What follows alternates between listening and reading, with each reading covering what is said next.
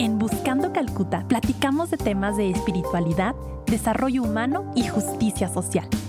Nos inspiran las palabras de Madre Teresa de Calcuta. Juntos podemos hacer algo hermoso para Dios. Yo soy Tere y me da muchísimo gusto que estés aquí.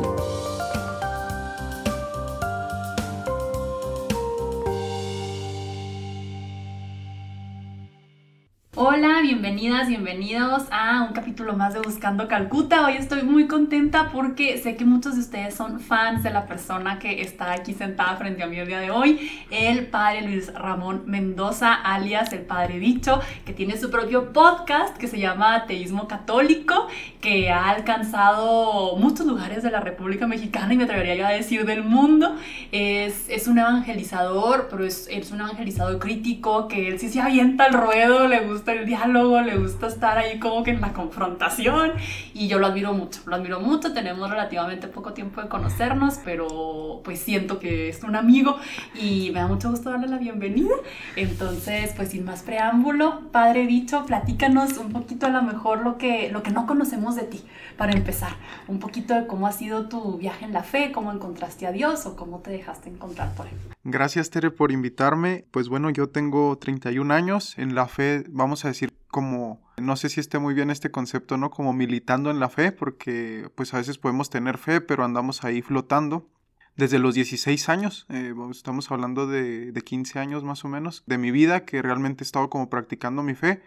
Y una vez que me encontré con Jesús, que tuve, pues yo creo que ese encuentro cercano, ¿no? Porque el encuentro, pues yo creo que lo tienes en tu familia. Yo me acuerdo a los 12 años, tuve un accidente pudo haber sido incluso de, de, muerte, ¿no? Me caí de un árbol, me enterré una rama.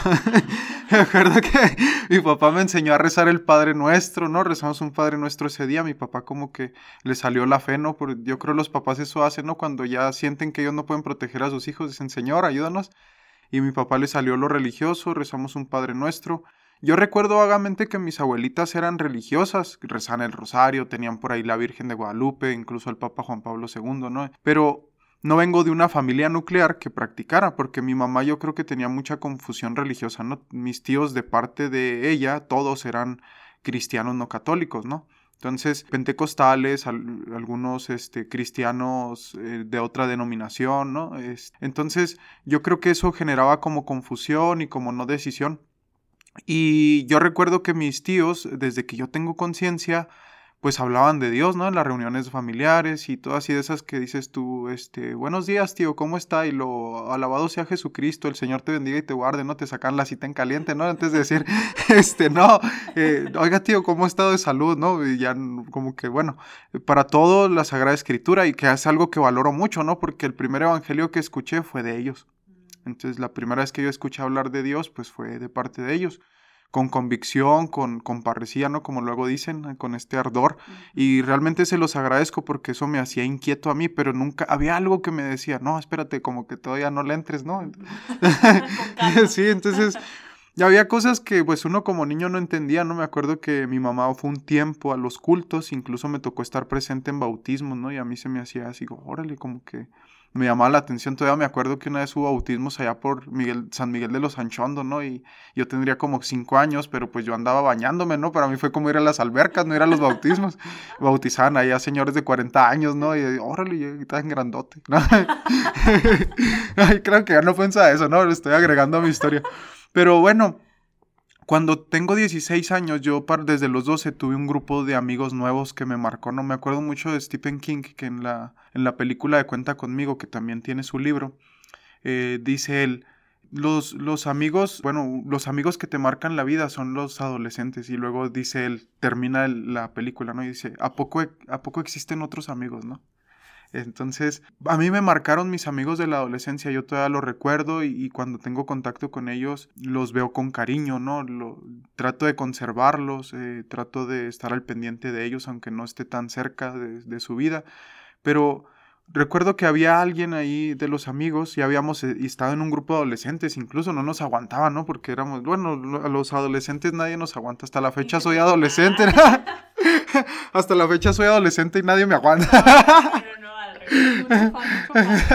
Entonces resulta que pues yo ya había tenido un acercamiento con Dios, pero no había sido así como, como una total asentimiento de voluntad, ¿no? Y recuerdo que cuando tenía 16 me simbra mi mundo porque pues yo quería como tener una estabilidad económica, quería tener buenas cosas para vestirme, quería tener como una buena posición social, ¿no? Y había un amigo que las tenía, ¿no? Todos estos aspectos, hasta cierta posición afectiva, ¿no? Pues que todos como adolescentes pensamos que si te casas y encuentras a alguien que te ame y que ames, pues ya vas a ser feliz toda la vida, ¿no? Eso pensamos que es la vida. Sí, sí, sí. Y, de Disney. Eh, sí, exacto, exacto. Mm, Disney nos ha hecho mucho daño, pero bueno. Eso es otro tema. Entonces, exacto. Y resulta que mi amigo, pues, eh, se suicida, ¿no? como que el que era referente en este aspecto y a mí me simbra la vida porque dices tú, bueno, esto es lo que yo quería para mi vida, ¿no? Y, y se movió. Entonces yo empiezo a cuestionarme las preguntas radicales del, del hombre, ¿no? Verdaderas, las que dices tú, ¿y dónde está él ahorita? ¿Qué, ¿Qué, está pasando? Porque todavía vivimos con esa vieja mentalidad, algunos, de que el que se suicida no se le hace ni misa, no va al cielo, que claro que no, ¿verdad? es como juzgar a alguien que le da diabetes y dices tú, se va a ir al infierno porque le da diabetes y dices tú, espérate, ¿no? Eh, lo mismo la depresión. Bueno, esto me mueve a buscar a Dios eh, interiormente porque yo ni siquiera lo busqué en la iglesia. Yo le pregunté a Dios, ¿Él dónde está? Esa fue mi pregunta cuando yo iba caminando a su corriendo a su casa cuando sucedió. Le pregunté, ¿Él dónde está? Le preguntaba a Dios y le decía, bueno, tú le diste libertad, este, no sé, o sea, como yo no, yo no lo decía con estas palabras, ¿no? Pero decía, perdónalo, ¿no? Que ten misericordia de él. Pero algo me pedía que yo orara por él en ese momento, entonces volví a tener contacto con Dios, quién sabe en cuánto tiempo no hablaba con él así tan, tan desde el corazón.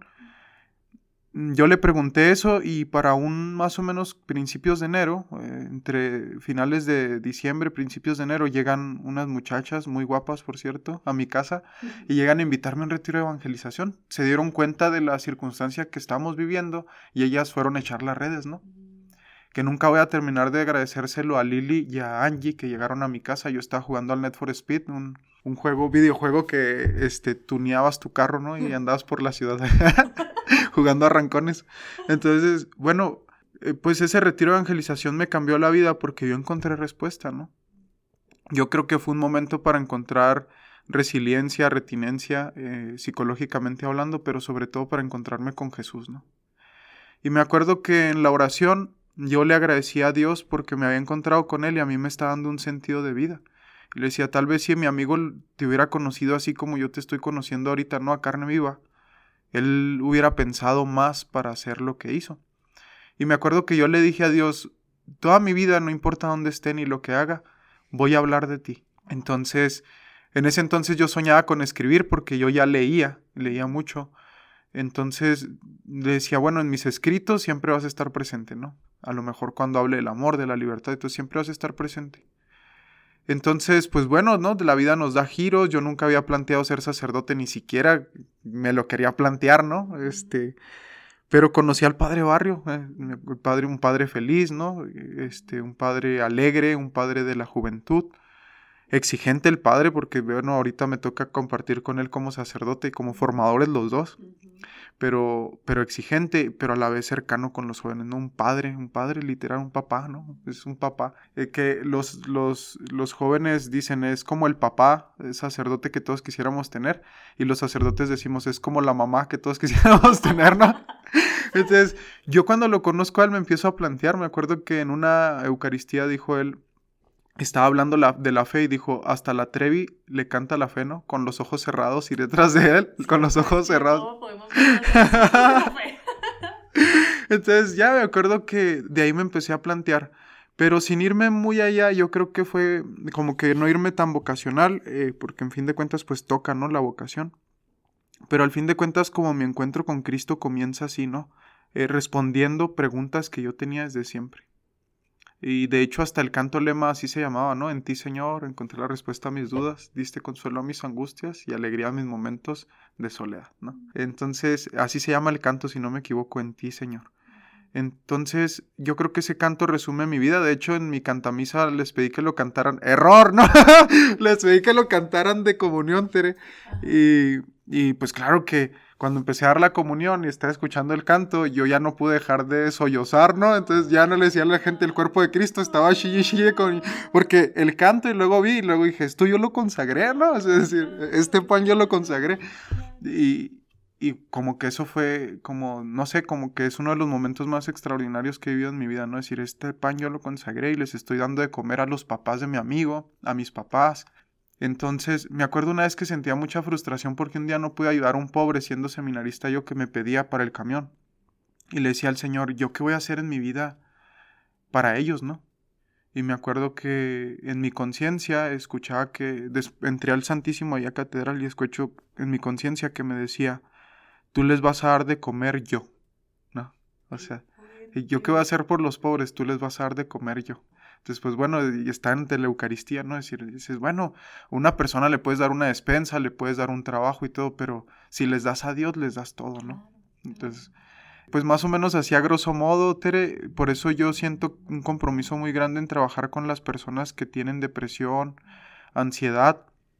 Eh, yo creo que es muy oportuno ahorita el programa porque ahorita estoy pasando como una etapa de mi vida, ahora sí que vengo como a piel, ahora sí como que en esa parte, ¿no? Como a carne viva porque estoy pasando una etapa de mi vida donde yo creo que me estoy replanteando muchas cosas, ¿no? Me siento así como las águilas cuando cumplen 40 años, bueno, tengo 31, pero, pero me siento así como que llega un momento donde donde tengo que retomar, o sea, como que tomar decisiones para poder equilibrarme en muchos aspectos, ¿no? Mm. Eh, espiritualmente, humanamente. Entonces, eh, podrán decir, bueno, un sacerdote ya está acabado. No, eh, un sacerdote vive una vida muy frenética. A veces vemos que hay sacerdotes que tenemos mucha obedicidad, tenemos eh, incluso ansiedad. Eh, ustedes no saben emocionalmente las tormentas que vive un sacerdote. Y yo creo que lo que nos mata, Tere, es ese frenesí de vida que, que nos da la fe. O sea, tal vez nosotros diocesanos no seamos misioneros, pero no saben lo que cuesta que te cambien cada seis meses de parroquia, ¿no? Que, que tengas que cargar con problemas de tu familia, de, la parroquia, de tus amigos, luego atender un chorro de grupos, ¿no? las problemáticas sociales, incluso ahorita, ¿no? Ser sacerdote es delito. ser sacerdote es delito, ¿no? Porque cualquier cosa por ser autoridad ahorita ya te dicen abusón, ¿no? Entonces, yo creo que es, es importante que ahorita como que me plantees esto, decir, ¿cómo fue tu camino de fe? Pues yo creo que ha sido así, ¿no? Yo, yo, yo tengo una relación tóxica con el Señor. sí, entonces, sí, entonces yo me peleo con Jesús, este, ahorita y este, les digo, yo lo reto, ¿no? Yo siempre ando retando al Señor y le digo, ahora sí, esto no lo vamos a poder superar. y tómala. sí, no, Y por eso me gusta, ¿no? Porque a la vez yo sé que lo reto, pero pues estoy retando a alguien omnipotente, ¿no? Entonces a la vez como que yo sé que hago trampa en el subconsciente, como que a ver si es cierto y nada, yo sé que lo ha, ¿no? Entonces, en mi relación de amor con el Señor, pues es así, ¿no? Y a veces yo sé que soy abusón con, con el Señor, ¿no? Yo abuso de su, de su amor, ¿no? Como que siempre voy más allá y, pero digo, bueno, Señor, tú sí te dejas, ¿no? y a veces como que ese mismo amor que le, le, exprimo al Señor, pues me hace también como que dejar que los demás abusen de mí, ¿no? Que, que, me, que me pidan más tiempo, que, que me exijan más. Entonces, yo creo que tengo aguante, yo así me considero, ¿no? Soy como un soldado raso y tengo mucho aguante porque yo siento que el Señor tiene mucho aguante conmigo, ¿no? Y me viene a la mente, bueno, pues hacerle honor a la Madre Teresa de Calcuta, uno de los libros que me marcó, Tere, así, neta, no te lo digo por, por hacértelo así como... Este sí, que ahorita este, le presté el libro a Pau, que, que, te mandó saludos, ¿no? Eh, que es tu fan, súper fan. Ah, este, y yo soy fan tuyo. sí, es que eso es algo bien chido, ¿no? Yo creo que es algo que hay que reconocer como católicos, que nos podríamos ir por otro tema, pero yo creo que la fe nos da para ser fan de todos, o sea, y, y a lo mejor es un tema coloquial, ¿no? El decir soy fan, pero como católicos nos tenemos que admirar y eso nos hace crecer como hermanos. Y, y, yo creo que poder hacer este, esta red de fans nos hace pensar más en lo positivo que tenemos que pensar en lo negativo, ¿no? Por ejemplo, yo desde que era seminarista admiraba mucho a, admiro todavía mucho a Isdia, Este, admiro mucho a muchos creyentes, ¿no? Eh, a los chavos de Kairos, a los chavos, por ejemplo, te tengo admiración. Yo necesito que saques los podcasts porque eh, estoy eh, alistándome ahí, ¿no? Y cuando, por general, cuando me alisto es cuando escucho los podcasts. Y tengo, necesito algo que escuchar, ¿no? Y, y, ver estos espacios a valles, ¿no? A, a, todos los que van abriéndose camino para extender el evangelio de muchas formas. Bueno, todo esto lo decía pues por esta parte, ¿no? De, libro. Del libro, del libro de la Madre Teresa de Calcuta, que se llama Tú me das el amor. Son cartas, son extractos de cartas a las hermanas mm. y son reportajes de un reportero inglés, si no me equivoco. No recuerdo el autor, pero me marcó mucho y la Madre Teresa Calcuta, esa es la línea que atraviesa sus cartas, ¿no? Tú me das el amor. Entonces, y, yo creo que es, lo mismo que expresó a Jesús, ¿no? Y fíjate, ese, ese libro me lo regaló Tere, una chava con la que yo salí antes de entrar al seminario. Es que de todo sale un bien. ¿ah? Sí, exacto. cuando estaba por cuando me gradué de la prepa ya me regaló ese libro y una cruz de San Benito. Entonces, me acuerdo que me lo aventé en menos de una semana, ¿no? El libro, y porque está muy fregón, ahí como que aprendí muchos valores de la Madre Teresa de Calcuta y, que todavía practico, ¿no? Yo a veces me descubro haciendo siempre el extra, por ejemplo, ahorita llegué poquito tarde contigo porque eh, le ayudé a trapear a mi mamá, ¿no? Por ejemplo. Pero esto es algo que está en mi conciencia porque me acuerdo que ella decía, ustedes siempre escojan lo más difícil y den siempre algo más. Y duele hacerlo más difícil, pero los frutos que te da incluso personalmente, dices tú, vale la pena, ¿no? Porque creces como persona. Entonces, ¿cómo ha sido mi fe? Ha sido, a mí me encanta la comida agridulce y yo creo que ha sido de un camino agridulce, porque la iglesia, pues hablar de fe es hablar obligado de, la, de la iglesia. Y hablar de iglesia es encontrarte con esta realidad de, de, de santa y pecadora los padres de la iglesia decían más fuerte, ¿no? santa y prostituta. Mm. Y basados en Oseas, basados en Rahab, en el segundo capítulo de Josué. Eh, sí, eh, yo, yo mismo soy santo y soy, soy, soy la prostituta. ¿no? Y mi iglesia lo es y, y a veces mi iglesia me ha hecho mucho daño, pero también el bien que me ha hecho es extraordinario. Estoy escribiendo un libro, ya tengo el esquema y voy avanzado que se llama El árbol que mirió. Tengo otros esquemas, pero quiero que este sea el tercero como que más espiritual, ¿no? Más de sanación como psicoemocional, espiritual, ¿no? Eh, la idea que atraviesa el libro es, tú el árbol, el árbol de tu familia no lo puedes derribar, porque te ha herido, pero a la vez te ha fortalecido, ¿no? eso eres. Y si arrancas las raíces de tu árbol, te mueres. Y esto lo saco porque ahorita te acuerdas de la anécdota de que mi papá rezó conmigo el, el Padre Nuestro. Este, pues resulta que eh, ese fue el árbol, ¿no? El que murió, lo tiraron.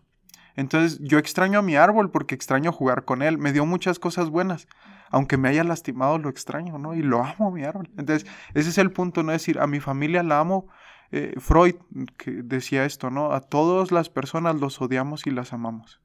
Es decir, amamos a las personas, pero también hay cosas que nos han herido y cuando las sanamos nos hacen amarlos más. Y en esto de ir más allá de las dualidades, tú creas un proyecto que creo que trata muy bien este tema de buscar los medios, que es ateísmo católico. ¿Por qué surge el proyecto? ¿Cómo podemos conjuntar estas dos palabras? Platícanos un poquito. El ateísmo, Tere, el, ejercicio del ateo es, preguntarse. En realidad el ateo, aunque decide no creer en Dios, porque le parece a lo mejor una vía de crecimiento personal mejor. En realidad todos somos filósofos por naturaleza. Es decir, todos nos preguntamos cosas. Ahorita todos los que nos están escuchando tienen alguna duda en su corazón. ¿Cómo voy a pagar eh, la luz el mes que entra si estamos en pandemia? No sé, es una pregunta. Y toda pregunta es filosófica porque la filosofía es la ciencia de la pregunta. Es decir, el ser humano se cuestiona la realidad todo el tiempo. Alguien a mayor profundidad, alguien a menor, pero todos nos cuestionamos la, realidad. Entonces, todos somos ateos. En realidad, la filosofía es un ejercicio ateo, ¿no? Todos nos estamos cuestionando la realidad hasta cierto punto. Entonces, la filosofía nace sistemáticamente, propiamente, con Tales de Mileto y con los, con los milesios, cuando empiezan a cuestionar los mitos griegos. O sea, como eran los dioses, ¿no?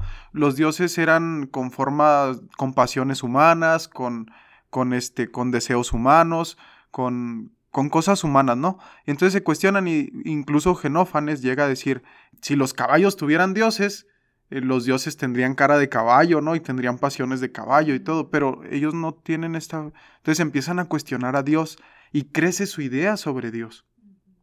Entonces, por eso es lo que busco yo decir, tú cuando haces un ejercicio de cuestionarte, no estás quitando a Dios, estás haciendo que madure tu perspectiva de Dios. Porque si Dios existe, entonces Dios te tiene que dar una respuesta más madura de la que ya tienes de la fe, ¿no? Entonces, por eso decir, mi invitación es a decir, el católico tiene que ser ateo, tiene que cuestionar a su Cristo, tiene que cuestionar a su Dios, tiene que cuestionar a la Trinidad. Porque entonces cuando el, ser humano hace esto, cuando el creyente hace esto, no está haciendo solamente una reflexión espiritual, está haciendo teología, Tere. Por eso, para ser un gran, un gran teólogo se necesita ser un buen filósofo. Y los sacerdotes, yo creo que muchas veces nos hemos dedicado a enseñarle a la gente espiritualidad, pero no teología. Y para enseñarle teología a la gente hay que enseñarle su filosofía. Y ahí es donde nos cuesta a los sacerdotes. Es decir, yo quiero ser como esa parte, no decir, oye, laico, oye, creyente, oye, no creyente. Yo quiero enseñarte a que hagas bien filosofía, para que hagas bien teología. Qué fregón, a mí sería uno de mis sueños, ¿no? Decir, enseñarle a un ateo teología. Oye, pero yo no creo. ¿Qué tiene, no? Hay, hay ateos que hacen teología. Yo creo que a ti te ha tocado ver que hay ateos que estudian teología. Es decir, para mí sería como un ideal decir, tengo un alumno que lo enseñé teología. ¿Por qué? Porque le enseñé a cuestionarse y él está cuestionando a Dios, ¿no? Y qué fregón. Por ejemplo, Feuerbach podemos decir que más que una obra de filosofía, tiene una obra de teología. Entonces, todo católico tiene que ser ateo, ¿no? Es decir, cuestionate, cuestiona por qué así la liturgia, cuestiona por qué así, por qué oramos así, por qué el Padre Nuestro. Y, y a quien estás cuestionando no es al Padre, no es a la fe, a la iglesia, estás cuestionando a Dios y ahí ya no entra solamente una cuestión intelectual, ya estás tocando la espiritualidad, porque si estás cuestionando a Dios, ya estás dialogando con Dios. Los diálogos más profundos que yo he encontrado, a lo mejor, son con los santos que han estado en las noches oscuras del alma y con los ateos. Porque tal vez toda su vida ha sido una noche oscura del alma y todas sus tesis contra Dios son una son un grito desesperado preguntándole a Dios, ¿dónde estás? Como cuando entró Benedicto XVI a Auschwitz, vean el calibre de la afirmación. Volteó al cielo en su... Bueno, vamos a... Yo me lo imagino volteando al cielo, ¿no? Pero en el discurso dice, ¿por qué permitiste esto? ¿Dónde estabas? El, el Papa, ¿no? En un discurso oficial en Auschwitz. ¿Dónde estabas, no? Fíjense, es una pregunta a Dios, ¿dónde estabas? Es un ejercicio ateo, que después da una respuesta en su discurso, pero está haciendo teología. Primero hace teología, filosofía, y después deja que Dios conteste. ¿Y a poco esto no es la lección divina? ¿Qué dice el texto? ¿Qué me dice? ¿Qué le digo? Claro, y es que cosas como, como esto, los sucesos políticos, históricos, todo se puede teologizar y filosofar. Y el Padre Bicho tiene sesiones live los sábados a las 3 de la tarde, por ahí les voy a dejar este para que los digan en redes sociales, y que luego hay gente que tiene estas preguntas fuertes, como de, de cuestionamientos, y, y, y tanto de los dos lados, ¿no? O sea, gente que a lo mejor ha sido o hemos sido educados muy tradicionalmente en no cuestiones, de eh, hay ciertas reglas, hay barreras que no se deben de cruzar y entonces nos vamos radicalizando, ¿no? Para un lado, para el otro, que es mucho lo que me encanta de tu propuesta, que es alejarse de los extremos. Tú hablas mucho de los justos medios y hablas mucho de, de vivir en tensión, yo así lo imagino un poco. ¿Cómo? Sí, estoy más o menos, ¿no? Sí, platicando. Sí, exactamente, Tere. De hecho, me siento feliz que lo captes porque... porque sí, yo creo que lo que nos hace pelear deshonestamente, Tere, a los humanos, ¿eh? No estoy diciendo nada más a los creyentes, porque también habemos creyentes que peleamos deshonestamente. Lo que nos hace pelear deshonestamente, entrar en conflicto deshonestamente, es caer en extremos. Y el extremo tiene algo que ver mucho con nuestra psicología humana. Nosotros queremos caer en un extremo, ¿para qué? Para que no, no perder esa seguridad de la vida. Y es normal. Pero fíjense, yo les voy a plantear esto, ¿no? Decir, si yo me ciño un extremo, no estaré dejando de creer en Dios más que si me quedo en el justo medio. Porque me, porque me estoy ciñendo a decir, yo soy conservador. Y bueno, ¿no te estás ciñendo a una idea más que a Dios? Porque yo, yo veo a Jesús, que Jesús siempre anda en la cuerda floja, ¿no? Sí, Sí, claro, claro. Y sufría y era cuestionado y por las autoridades, que luego muchas veces yo tardé muchísimo, padre, en captar esto. O sea, yo dije, pues ¿por qué murió Jesús? Pues porque era incómodo, porque era incómodo el mensaje este, Y la gente incómoda tiende a, a, ser muerta por alguien más, o sea, asesinado. Las personas libres así son. Y es difícil ser libre. Por ejemplo, el Papa Francisco es muy criticado porque el Papa Francisco ha venido a incomodar. El Papa Francisco es, ustedes vean, celebrar una misa, ustedes no lo ven que echa maromas, ¿no? Respeta la liturgia. Es un punto bueno para el Papa, ¿no? Decir, sí, a mí me encanta esto que dijo, ¿no? Que he reflexionado mucho en eso, que dijo, hagan lío, ¿no? Hagan lío. Ahora es así como que me sobe las manitas, ¿no? Entonces, yo creo que la iglesia debe de vivir incómoda, o sea, el Hijo del Hombre no tenía donde reclinar la cabeza. Eso se refiere, ¿no? Es, como mi, mi, hermenéutica, mi lectura del Evangelio. Es decir, el Papa mismo Benedicto nos lo enseñó. Él puso en, ahora sí que en su retablo papal, en su sello papal, en su escudo papal, puso colaboradores de la verdad. Esta cita bíblica de San Juan, en las cartas de San Juan, es radical, Tere, porque él no está, él está diciendo, yo voy a seguir la verdad y sin importar dónde esté y voy a denunciar la mentira sin importar dónde esté. Siempre la cargo conmigo en, el libro de un lenguaje ensordecedor, la pongo, ¿no? bueno, Dios me inspiró para ponerla. Eh, decía, en la región de la mentira todos somos inocentes y en la región de la verdad todos somos culpables. fuerte que Entonces, yo creo que el justo medio es más fuerte que vivir eh, en un extremo, ¿no? Que vivir liberal, que vivir conservador, que vivir de izquierda, que vivir de derecha es más fuerte porque entre que te mantienes en el justo medio, eso es, es difícil, ¿no? Mantener esa tensión. Y para eso yo creo que tienes que dejarte interpelar por los conservadores y los liberales. ¿Por qué? Porque luego ellos mismos te van señalando hasta dónde no, hasta dónde sí, y tú mismo les vas guiando el camino para decir, oigan, pues vamos buscando un justo medio.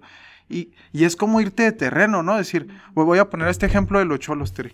Adelante, por favor. Si agarrabas un cholo en tu barrio, le podías pegar con tu barrio. ¿no? Tu barrio te respalda. Sí, exacto. Y si tú ibas al barrio del otro, te podían agarrar entre todos en el barrio del otro. Pero a ver, entre el barrio de Ábalos y veteranos había unos campos. Es decir, yo creo que las, las peleas campales mejores eran cuando quedaban en medio. Porque ahí surgían algo, un fenómeno muy especial decir, bueno, de los barrios, ¿quiénes están peleados? No, el chango contra el guanaco, ¿no? O sea, es decir, bueno, el chango y el guanaco que se den un tiro de achole y nadie se mete. Y ahí quedaba la bronca y los dos barrios se hacían compas, ¿no? Y saldaban cuentas. ¿Por qué? Porque salían a terreno medio, a un terreno donde nadie le pertenecía. Y ahí se solucionaban los conflictos. Es decir, yo creo que mi invitación es decir, jálate para terreno, no decir ni a tu barrio ni a mi barrio. Vamos a discutir en tierra de nadie sí, o sea, decir, ahí vamos a solucionar el conflicto. Entonces, yo creo que el católico debe de buscar este espacio, ¿no? De encuentro con los que... Ahí, ahí es donde vamos a poder dialogar con los que piensan diferente a nosotros, decir, vamos a terreno. Pero tiene que haber una sintonía también en los que no piensan como nosotros. Yo creo que eso es lo difícil, porque luego si te encuentras gente que, que no es católica, que no sabe ir, pero también te encuentras con gente que no es católica, que no sabe buscar. Y, duele porque dices, yo esperaba que los que están alejados de la iglesia sean más honestos, ¿no? Decir, perdón, que, perdón, que me, que me perdonen, que me perdonen mis amigos católicos, ¿no? Pero, pero a veces yo tengo, yo, créanme, espero mucho de las personas intelectuales que no son católicos. Y me he encontrado desilusiones, ¿no? Como me he encontrado muy buenos ejemplos, incluso ahorita mencionó al maestro Iracheta, eh, José Luis Iracheta, que es coordinador de la carrera de Filosofía y Letras, que mi respeto sea, o sea, tiene un punto de diálogo. Bueno, su carrera de filosofía le sugiere que sea así, ¿no? Pero me he encontrado con la otra parte que, que te encuentras que un psicólogo, un, médico, un sociólogo, piensan que porque tienen una carrera ya lo saben todo, y no, Incluso los médicos, por el hecho de saber medicina, la ciencia de la medicina no quiere decir que sean científicos, ¿no? Porque no hay, o sea, hay médicos que saben la ciencia teórico-práctica de la medicina, pero no quiere decir que sean científicos, ¿no? Hace dos semanas me topé con una chava que, va a entrar a estudiar genética, ¿no? Estudió medicina, va a hacer la especialidad en genética. Le digo, qué padre, ¿no? Que, que existan médicos científicos que se van a meter a estudiar ciencia a profundidad. Porque luego decir, tengo un título es tengo la ciencia absoluta. No, no, o sea, no, o sea, yo, por ejemplo, otra vez me impresioné mucho porque fui a desayunar con dos amigas que estudiaron relaciones internacionales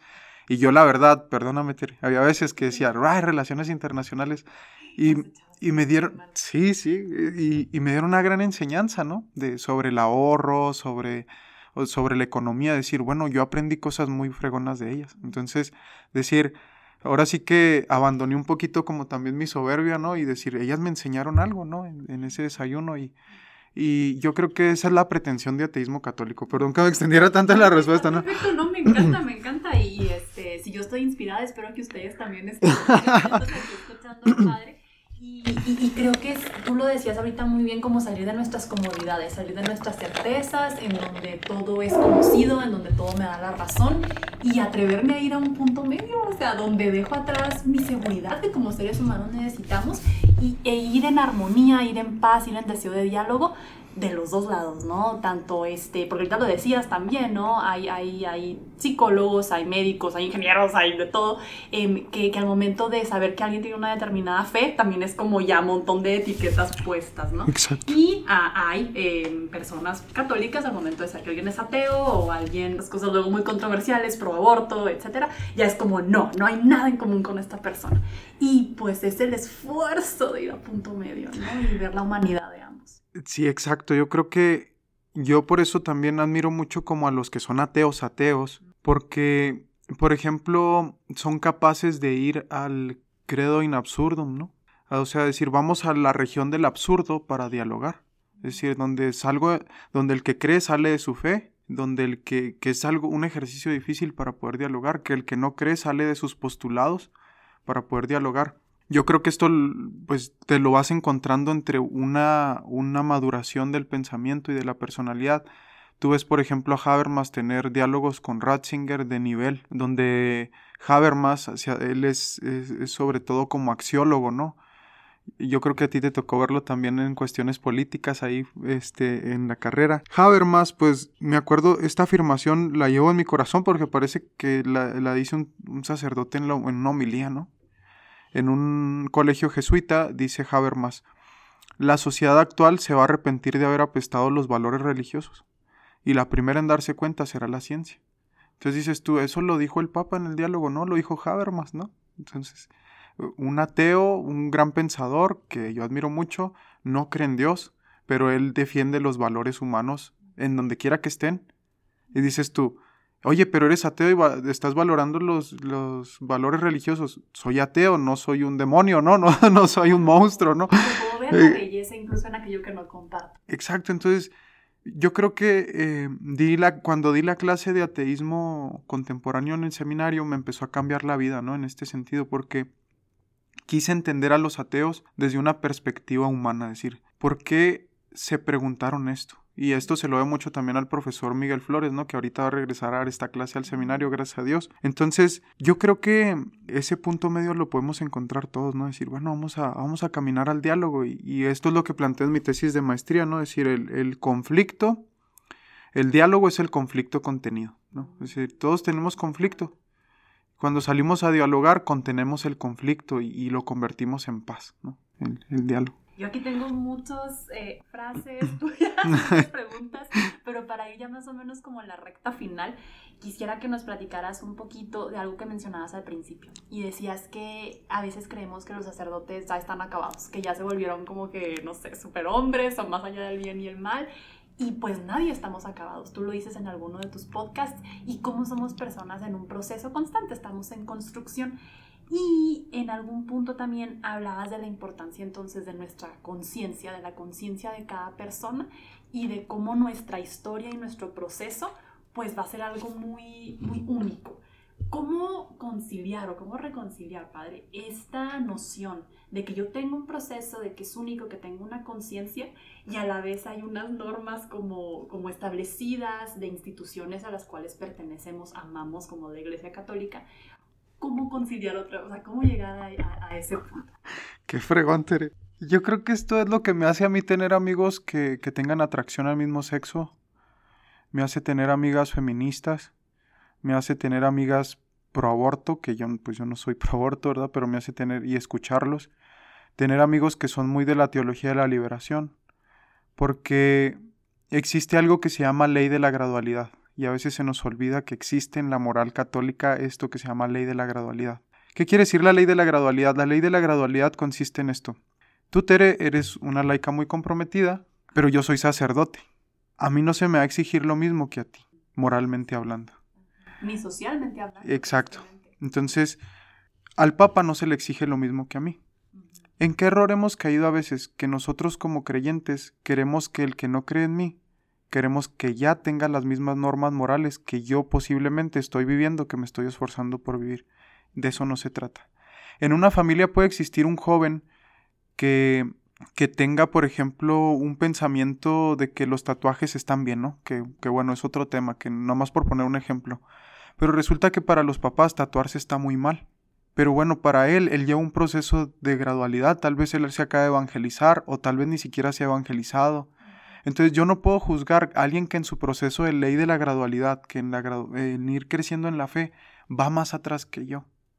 Porque luego coartamos a las personas que tienen un proceso más lento que el nuestro o que incluso van más adelante que nosotros. Entonces yo creo que entender a la familia, decir, oye, es un niño en la fe, espérate tantito, no le puedes exigir esto, tienes que bajarte a su nivel y explicárselo. Y es cansado porque es como si te bajaras de la cuesta donde vas tú, a lo mejor intelectualmente en la fe o a lo mejor en tu proceso de fe, y explicárselo. Entonces yo creo que aquí en este punto, Tere, nos ayuda mucho pensar en eso, ¿no? Decir, oye, no todos piensan como tú, porque no todos llevan un proceso humano como tú. No sabes una persona que, que ahorita está buscando a lo mejor la aprobación del aborto porque sufrimiento le haya tocado pasar. Y tal vez cuando le escuches en ese sufrimiento, tal vez cambie de opinión y empiece a ser pro vida. Pero hay que escucharlo. Y, y para poder escuchar tienes que abandonar tu... No vas a abandonar tus principios. Vas a, como a Jesús, arriesgarte a que hablen de ti porque estás hablando con la samaritana. Vas a, como Jesús, arriesgarte a que hablen de ti porque entraste a la casa de saqueo, a la casa de Leví, y, decir, los católicos a veces tenemos que correr el riesgo. Es decir, no tienes que estar corrigiendo a las personas cuando dicen, oye, eso está mal, o decir, no, oye, tal vez sea más heroico irte a tomar un café con esa persona y decir, oye, me gustaría ser tu amigo, ¿no?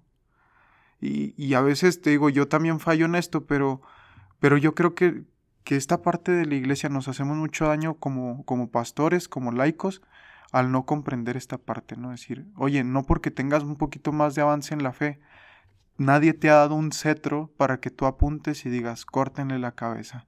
A veces somos más inquisidores que la Inquisición. Entonces... oye, como está la reina de Alicia en el País de las Maravillas. que le corten la cabeza.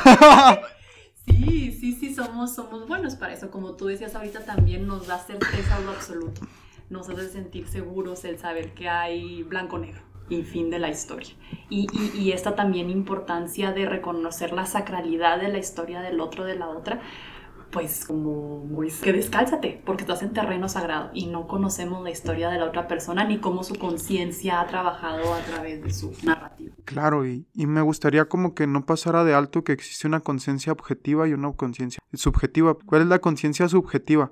Lo que a mí mi conciencia me pide hacer. Si a mí mi conciencia personal me dice que no debo de tomar y tomo, estoy, ¿verdad? Como la conciencia objetiva que dice, tomar no es malo, siempre y cuando no te excedas. Pero si a mí para mí es pecado tomarme una copa, es pecado. ¿Por qué? Porque mi conciencia objetiva, subjetiva me lo dice. Como también en lo contrario, ¿no? Habrá personas que sea invencible la conciencia, por ejemplo, cuando una persona, por ejemplo, en costumbres distintas a las nuestras, ¿no? Es decir, un judío que se convierta al, catolicismo y él quiera seguirse circuncidando, fíjense, este tema del, del, año 43, ¿no? En el concilio de Jerusalén.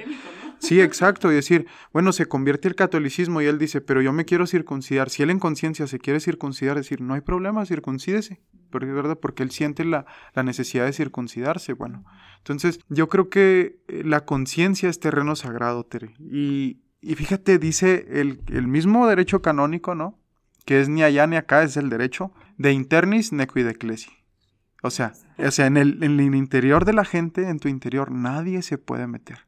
Y me acuerdo mucho que en tu podcast dijiste tú que el demonio no puede saber lo que estás pensando. El demonio no puede entrar en tu conciencia, ¿no? Entonces, es decir, qué fregón no decir, este, la conciencia. Y me gustaría mucho como dejar este punto, ¿no? Te decir, al final de nuestra vida seremos juzgados en el amor. Y Dios no nos va a preguntar cuánto hiciste, qué no hiciste, nos va a decir cuánto amaste en lo que hiciste y cuánto amaste en lo que no hiciste, ¿no?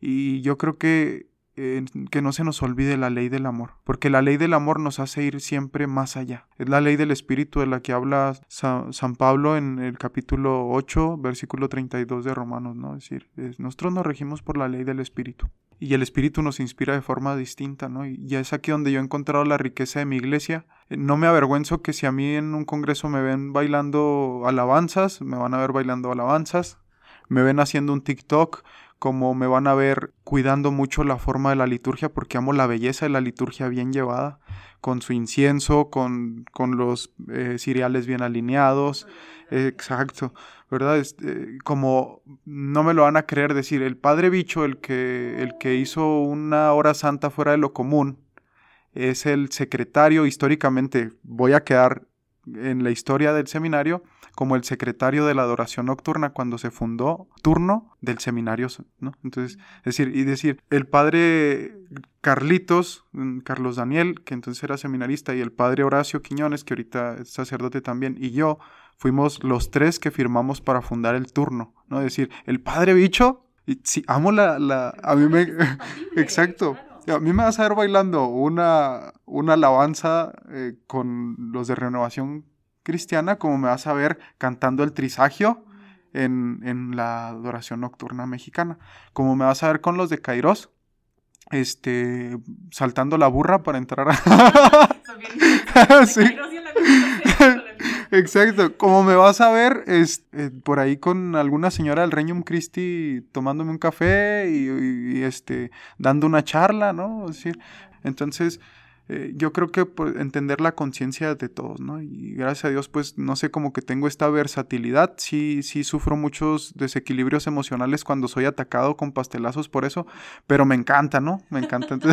y, así, y así va a ser, soy como esa especie de hippie, ¿no? Ese hippie, el hippie este era figura buscadora, ¿no? En, en los años 60. Yo creo que, pues, bueno, soy un buscador de la verdad donde quiera que esté, ¿no? Porque la verdad para mí es Jesús y puede estar en cualquier lado. Padre, muchísimas gracias por, por abrirnos tu, camino, tu búsqueda. Comparto mucho esto de que todos somos buscadores, todos estamos deseosos de ser encontrados por Dios y de ser encontrados pues por, por nuestra comunidad, por nuestros hermanos y hermanas. Sigan al Padre Bicho, los pocos que todavía no lo siguen. Por ahí les voy a dejar sus redes sociales, Ateísmo Católico es su proyecto y estén atentos allá a sus futuros libros, conferencias y demás. Muchas gracias, nosotros nos vemos eh, la siguiente semana.